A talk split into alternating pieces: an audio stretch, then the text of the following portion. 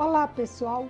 Eu sou a professora Cláudia Burrâmara e tenho o prazer de informar que agora você também pode acompanhar o nosso canal Experiências Inspiradoras do YouTube no nosso podcast. Estamos disponíveis no Spotify e na Apple Podcast. E você pode ouvir nossas entrevistas a qualquer momento. Um forte abraço e inspire-se!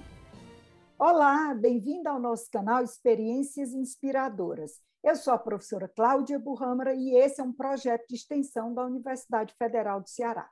O nosso objetivo é inspirar vocês a partir das experiências dos nossos ex-alunos. E hoje eu tenho aqui o Darlan Cândido, formado em farmácia pela UFC, e o Darlan hoje está no mundo. Né? O Darlan se tornou internacional a partir dos trabalhos dele com a Covid-19, a partir do sequenciamento do vírus. Então, eu vou agora passar a palavra para o Darlan para ele compartilhar com a gente as suas experiências.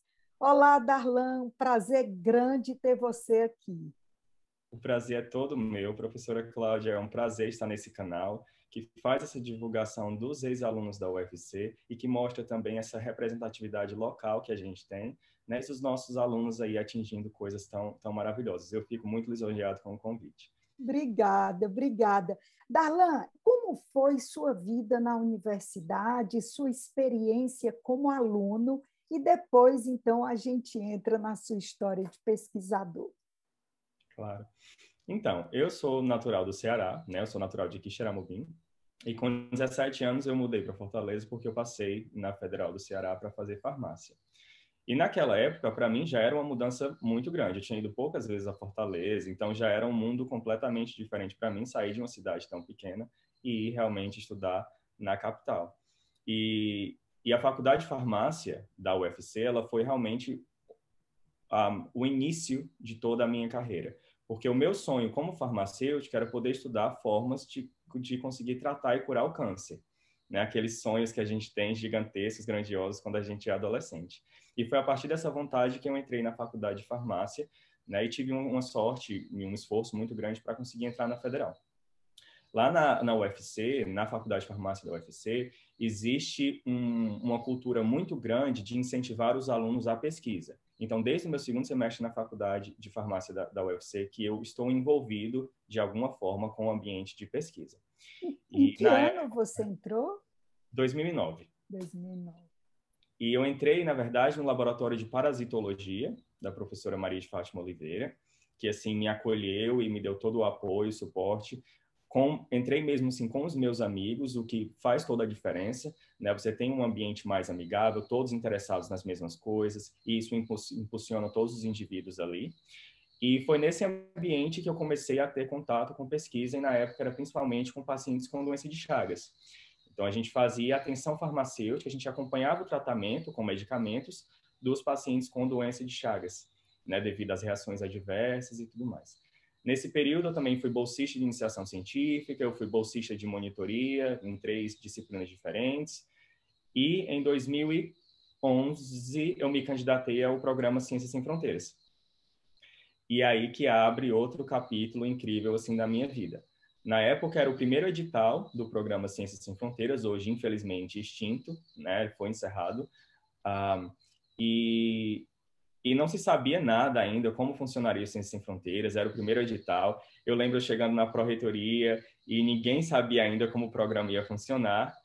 Uh, devido, fiz né, o TOEFL, me preparei o máximo possível, mas acabei deixando para me candidatar realmente no segundo edital. Né, o primeiro estava um pouco turbulento, eu não tinha condições financeiras de pagar visto e tudo mais, então acabei deixando para o segundo edital. Em 2012, em agosto, eu embarcava para os Estados Unidos para ficar lá por um ano na Universidade de Wisconsin-Madison, né, ali na, no, no, no centro-oeste dos Estados Unidos.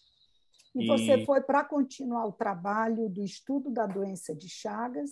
Na época, é, eu fui para fazer disciplinas da graduação. Né? Ah, então, o programa ele tinha um período de 10 meses de aulas e dois meses de estágio ou de pesquisa.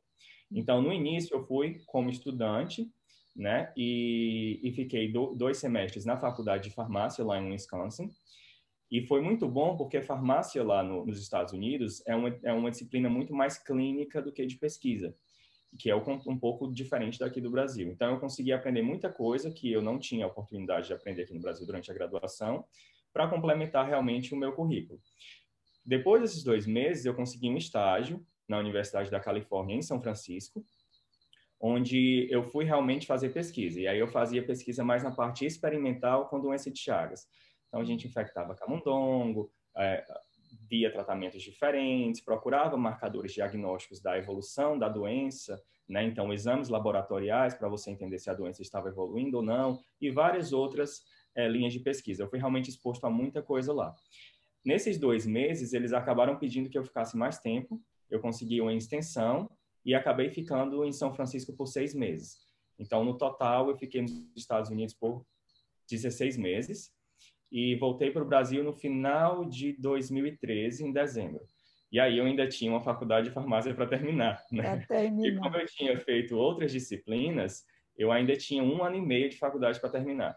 Acabei vendo com meus professores, consegui fazer disciplinas em conjunção, consegui terminar em um ano, e acabei vindo para São Paulo fazer o meu mestrado, né, aqui na, na Universidade de São Paulo. Agora, quando você estava concluindo sua faculdade de farmácia, qual era o seu objetivo maior?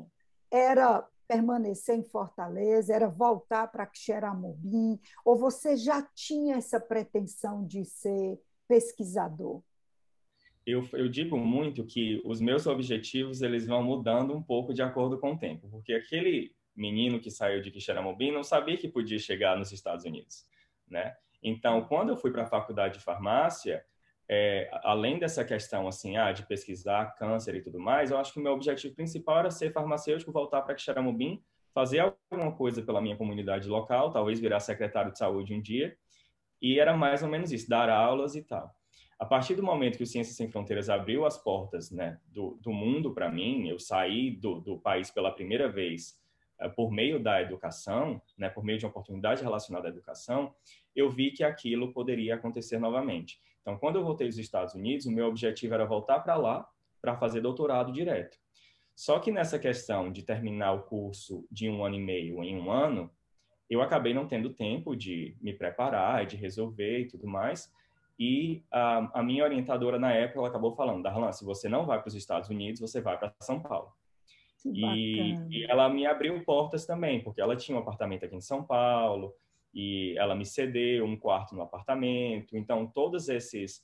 Eu sempre tive muita sorte de ter pessoas que estenderam a mão e viram potencial e abriram um caminho para mim.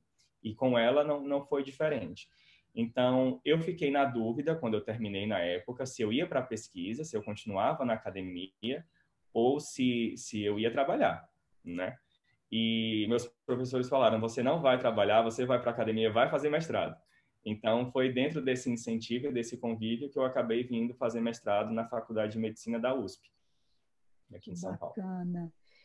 Trabalhar na vida de negócios, porque trabalhar, eu acho que você trabalha muito mais do que muito farmacêutico, né? Olha, eu acho que acontece sim.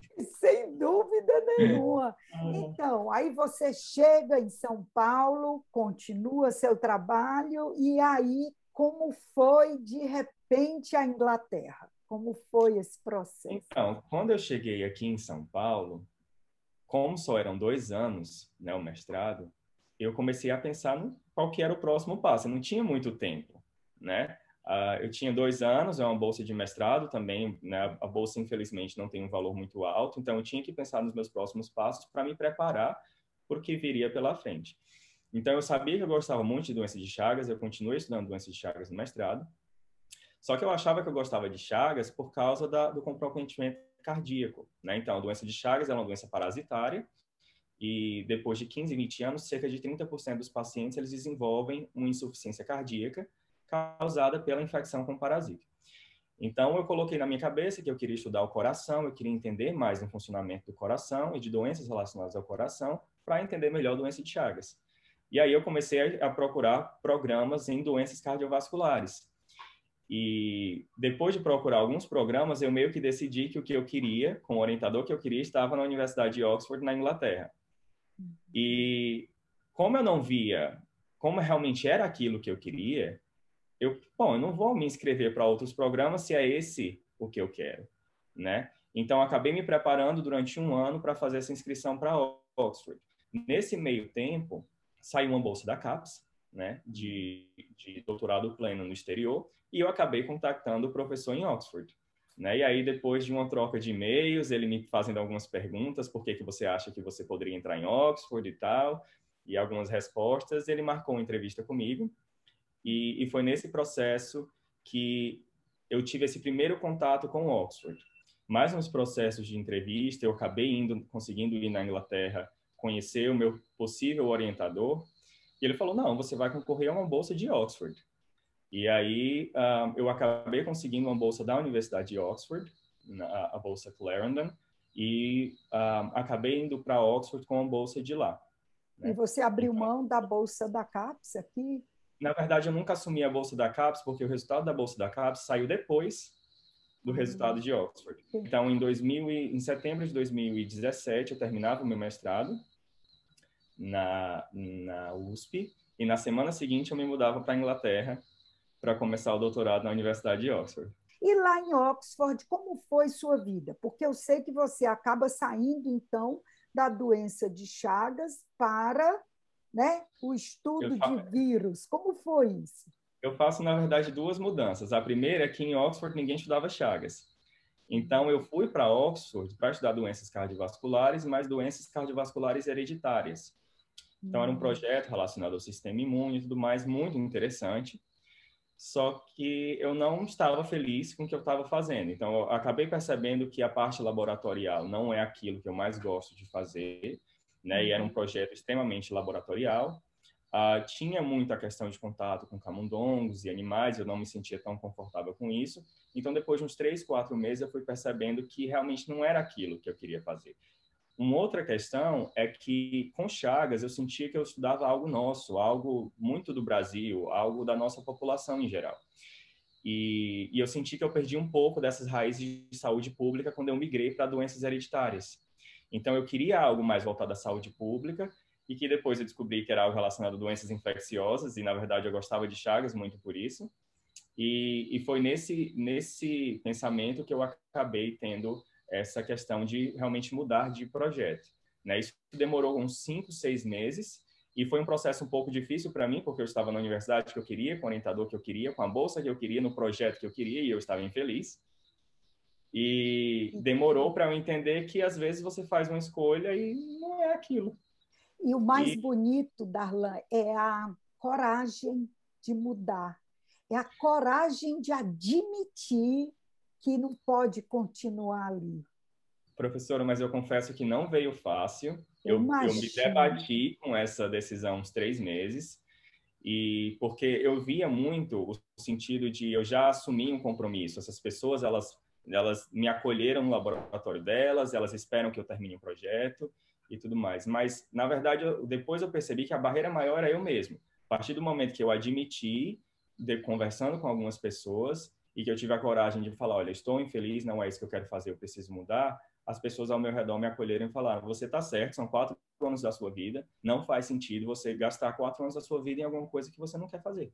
Perfeito. E, e aí as pessoas começaram a falar, nossa, você foi muito corajoso. E eu comecei a ver a, a situação inteira de outra forma, né? Porque eu via, na verdade, o lado de estar sendo fraco, de não, de, de desistir por, de alguma coisa é. que eu não estou feliz. Na é, verdade, você estava sendo forte, né? Você estava sendo extremamente forte. Com quanto tempo já em Oxford? Isso foi que eu comecei que eu comecei a perceber que na hora que eu queria devia estar com uns três meses. Hum. Que eu tomei a decisão foi de cinco a seis meses, então uns dois a três meses depois. E, e foi no meio né, dessa, dessa mudança que eu, eu decidi que eu sabia o que eu não queria fazer, mas eu não tinha certeza do que, que eu queria fazer, né? Porque o meu plano inteiro estava traçado em cima daquela decisão. E muito aleatoriamente eu acabei encontrando o Nuno, que hoje é meu orientador, Nuno Faria. Ele é português, professor lá da Universidade de Oxford, hoje também na Imperial College em Londres. E o que aconteceu foi basicamente, depois de procurar algumas informações, eu encontrei alguns artigos dele e vi que ele trabalhava com epidemias virais, principalmente no Brasil. Falei, bom, muito interessante. E comecei a ler os trabalhos, achava incríveis. Eu falei, eu não entendo nada do que ele faz, eu não sei como fazer. Vi que ele trabalhava com o pessoal na USP, com quem eu tinha trabalhado no mestrado, feito algumas colaborações.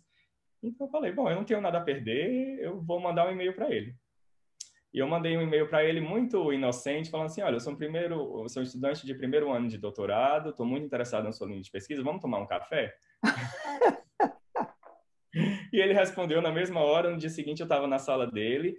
E foi meio que um encontro, assim. Ele é um pesquisador jovem, estava começando, precisava de alunos. Eu sou brasileiro, ele estuda o Brasil, eu conhecia as pessoas com quem ele trabalhava no Brasil, ele queria um projeto sobre o Ceará, eu sou cearense. Aí foi. Meu Deus! Não tinha, não tinha como não dar certo. Não dá né? certo. Então, foi a partir desse momento que eu comecei a trabalhar com o que eu trabalho hoje. Então, o meu projeto oficialmente na Universidade de Oxford é o estudo de epidemias virais a partir do sequenciamento genômico. Uhum. Né? Então, trocando assim em miúdos, a gente uhum. coleta amostras de pacientes, às vezes de animais também, como no caso da febre amarela, sequencia o genoma, a informação genética do vírus daquelas amostras, para que a gente consiga concluir algumas coisas a partir dessa informação. Darlan, é. antes de você continuar, como a gente está falando com um público muito amplo, eu queria que você claro. explicasse o que é o genoma e o que é o sequenciamento do vírus. O que é exatamente que isso significa? O, o, genoma ele é o material genético de qualquer ser vivo, né? E na verdade nós temos o nosso genoma, o nosso código genético, que são aquelas letrinhas que muitas vezes a gente vê na escola, né? E esse genoma, ele codifica, ele armazena várias informações sobre a gente, né? Que dão as nossas características. E para o vírus é a mesma coisa. Então, trocando em miúdos, a gente pode falar que o genoma é a identidade do vírus. Quando a gente sequencia o genoma, a gente sequencia a identidade. É essa sequência de letrinhas que dizem para a gente, esse é o vírus X. Né? É como se eu olhasse para o vírus a partir do genoma dele. É uma foto do vírus. E o sequenciamento genético é justamente essa identificação dessas letrinhas e a identificação do vírus em si. E a partir desse sequenciamento, a gente consegue saber se o vírus está mudando. Por exemplo, se você, professora, pintasse seu cabelo de preto, você ainda seria a Cláudia, mas você seria a Cláudia com cabelo preto. E isso são as mutações no vírus. Né? Quando a gente olha para o genoma do vírus e ele muda uma dessas letrinhas, ele ainda é o SARS-CoV-2, o vírus que causa a COVID-19, mas agora ele tem o cabelo preto, por exemplo. Agora ele tem uma alteração no genoma dele, na identidade dele. Esse sequenciamento leva à identificação de como o vírus chegou no Brasil? Leva à identificação de como o vírus chegou no Brasil. Então, para esse tipo de reconstrução, que foi o que a gente fez no artigo da Science, a gente constrói uma árvore filogenética, aqui vai um termo muito complexo, mas basicamente a gente faz uma comparação entre as sequências do vírus do Brasil com, a, com sequências do vírus de outros lugares do mundo, e é a partir dessa comparação, né, de uma forma bem simples, que a gente consegue entender quais são as prováveis origens do vírus, né, antes de ele entrar no Brasil. Então, o que a gente viu com 427 amostras do país inteiro que o, a gente tinha tido pelo menos 100 introduções do vírus no país, ou seja, 100 pessoas que chegaram infectadas né, de algum outro lugar do mundo no Brasil, e isso com o número de 427, a gente, na verdade, acredita que esse número é muito maior, né? Se nós tivéssemos muito mais sequências, nós teríamos encontrado mais introduções, e que essas introduções, elas vêm é, da Europa, né? Em sua grande maioria, quase 100%. Então, o vírus que chega ao Brasil e que se espalha pelo Brasil, ele vem da Europa. O que faz bastante sentido, principalmente devido à, à epidemia que estava acontecendo na Europa na, na, naquele momento. Né? Os Estados Unidos demorou um pouco mais a epidemia começar e nós tivemos os primeiros casos sendo ah, é, é, introduzidos no Brasil pela Europa, depois nós temos mais casos vindos dos Estados Unidos. Agora, como é que vocês, em época de pandemia, coletaram essas amostras? Isso é um trabalho logístico imenso, porque e é por isso que no nosso artigo nós temos 80 autores. Porque não tem como você fazer um estudo genômico do Brasil, um país desse tamanho, sem ter colaborações muito importantes. Né? Então, na verdade, nós tivemos um trabalho logístico imenso de conseguir que essas amostras viessem de vários locais do Brasil. São amostras que, que eram utilizadas para diagnóstico, foram enviadas para os laboratórios no Rio, em São Paulo, em Minas, para serem sequenciados. Então, é, em, em pouco mais de dois meses, esses 427 genomas foram gerados e a partir daí a gente conseguiu fazer essas análises e, e, e, publicar na revista Science. Então, acho que o mais incrível desse processo inteiro essa questão da colaboração e é uma vitória incrível para a ciência brasileira, porque não é um grupo em específico. Né? A gente acaba levando, acaba levando um pouco do, do mérito por um grupo inteiro, uh, mas é um, um grupo de pelo menos 80 pessoas que trabalhou muito duro por pelo menos dois, três meses para que esse processo todo fosse realizado e o estudo conseguisse ser feito. E esses 80 pessoas são todas brasileiras ou tem autores Não. do mundo inteiro? Tem autores do mundo inteiro, Estados Unidos, Inglaterra, outros da Europa, tem autores da China também. Então, tem pessoas do mundo inteiro. E, assim, na verdade, a nossa rotina, ela mudou. Né? Eu passei o ano passado inteiro na Inglaterra, no meu quarto, em lockdown, né, basicamente. E essas análises foram feitas basicamente no meu quarto, mas nós tínhamos reuniões diárias com 30, 40 pessoas de disciplinas diferentes, história, geografia, matemática, virologia, epidemiologista, ciências políticas, todo mundo discutindo a situação e o que, que a gente poderia fazer para dar resposta das, da forma mais rápida possível. Um time muito grande e multidisciplinar. Agora, esse time grande, multidisciplinar, multinacional, é, vocês também sequenciaram o vírus de outros países ou todos trabalhavam para sequenciar o vírus no Brasil? O foco do nosso grupo em si é o Brasil, mas como uh, o que acontece é que por que, que o nosso grupo de pesquisa eu acho importante falar isso. Por que, que o nosso grupo de pesquisa conseguiu sequenciar em 48 horas? porque já existia um trabalho do grupo desde 2016 em fazer sequenciamento durante epidemias no Brasil. Então, eu nem fazia parte ainda do grupo e toda essa realidade já acontecia. Uhum. Então, é por para as pessoas né, que não entendem tanto de ciência, ciência não se faz da noite para o dia, né? Então, isso leva muito investimento e muita preparação e recursos humanos por anos para que a gente consiga dar essa resposta realmente rápida. E é por isso que a gente precisa tanto de investimento em ciência, né? Então, é, dentro dessa perspectiva, os outros países da América Latina que talvez não estivessem tão preparados, eles já sabiam que no Brasil a gente tinha é, esse know-how, né, essa experiência, essa capacidade de dar essa resposta em tempo hábil.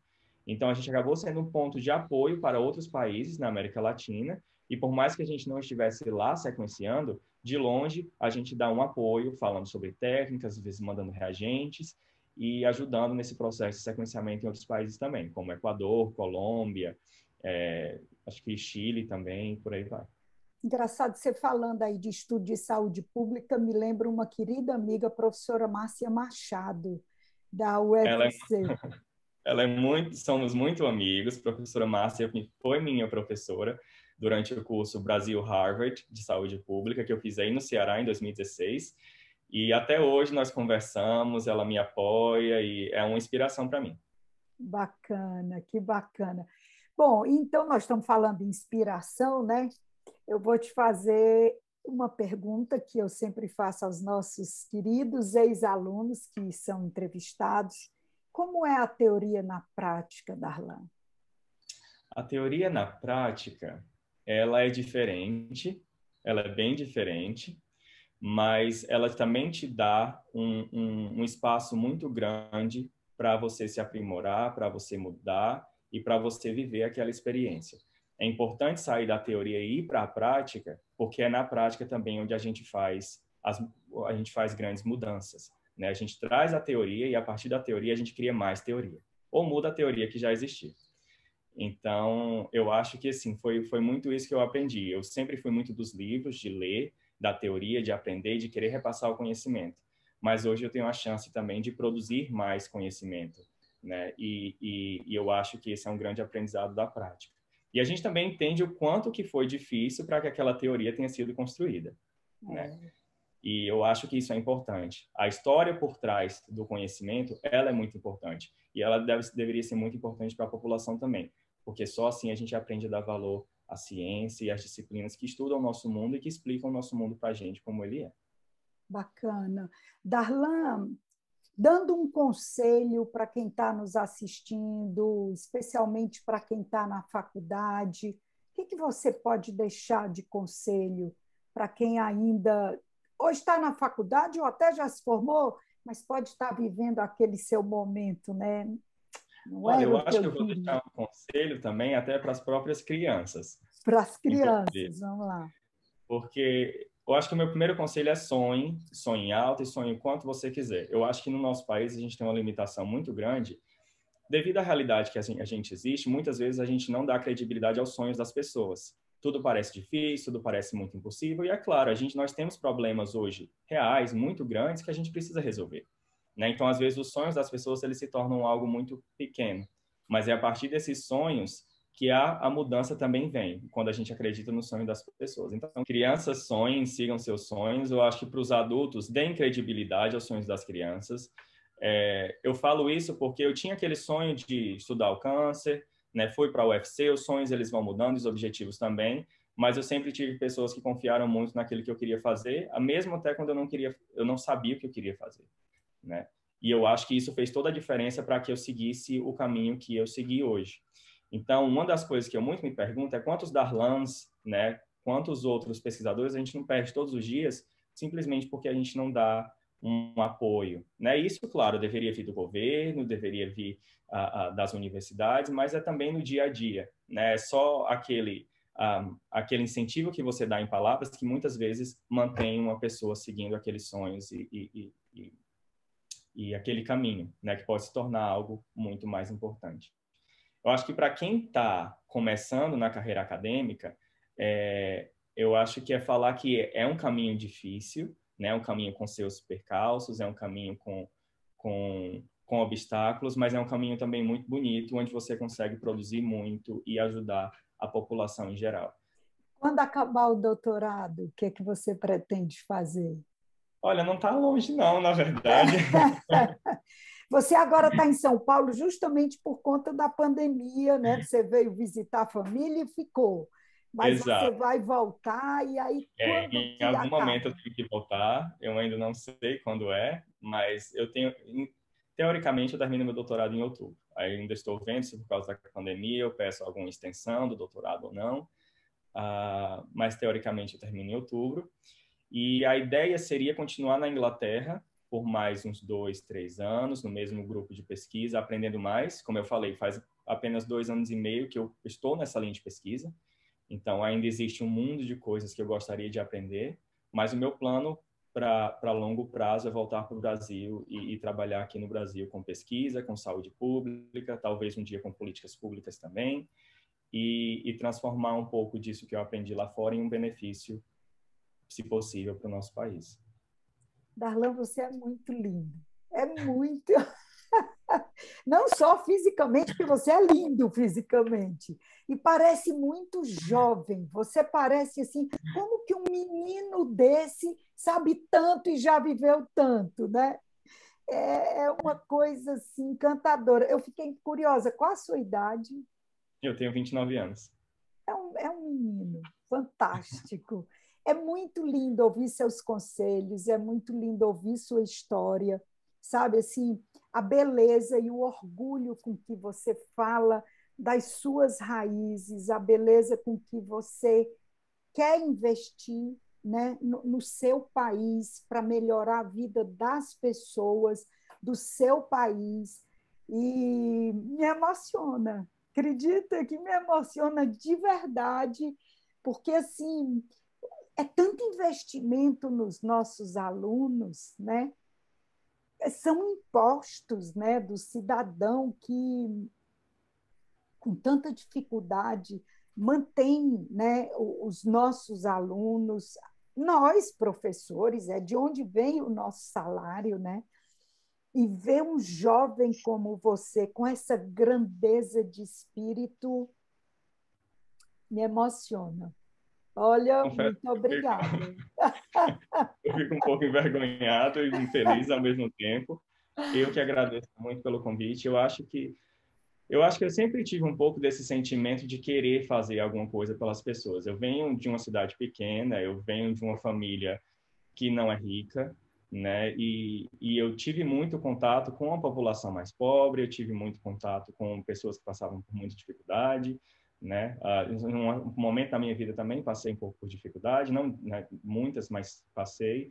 Então acho que eu acabei trazendo isso para minha vida no sentido de o que, que a gente pode fazer para essas pessoas, né? Para melhorar a qualidade de vida dessas pessoas, porque não é que são pessoas ruins ou que não merecem ter uma qualidade de vida melhor. São falhas no sistema e eu acho que eu encontrei a minha forma de tentar contribuir um pouco para diminuir essas falhas no, no sistema, né? Talvez esses objetivos eles vão mudando com o tempo, a, a forma de contribuir ela vai mudando, mas é, é mais isso assim. Eu acho que enquanto eu estiver fazendo algo que gera um, um desenvolvimento, que gera um, um bem para a população, eu acho que eu vou estar feliz, seja lá com o que for que, que eu estou fazendo. É, hoje a minha paixão são mesmo as epidemias virais, é, saúde pública em geral, eu acho. E, e eu acho que pode ser que mude um dia, mas a raiz é essa. Que lindo. Muito obrigada, Darlan. Eu estou assim, realmente muito feliz, muito lisonjeada de ter você no nosso canal Experiências Inspiradoras. Eu que agradeço muito o convite, foi uma experiência incrível. Muito obrigado pelo acolhimento e e eu desejo que a todos né, que estão assistindo, que talvez se isso puder tocar alguém, alguma criança, algum adolescente, eu acho que já vai ser, já vai ser um propósito atingido. Obrigada. Gente, é isso. Se vocês gostaram, como eu amei, eu não preciso nem dizer, né? Uma entrevista dessa que me emociona. Se inscreve no nosso canal, comenta, curte, compartilha e aguarda que vem muita entrevista boa por aí. Obrigada e até a próxima.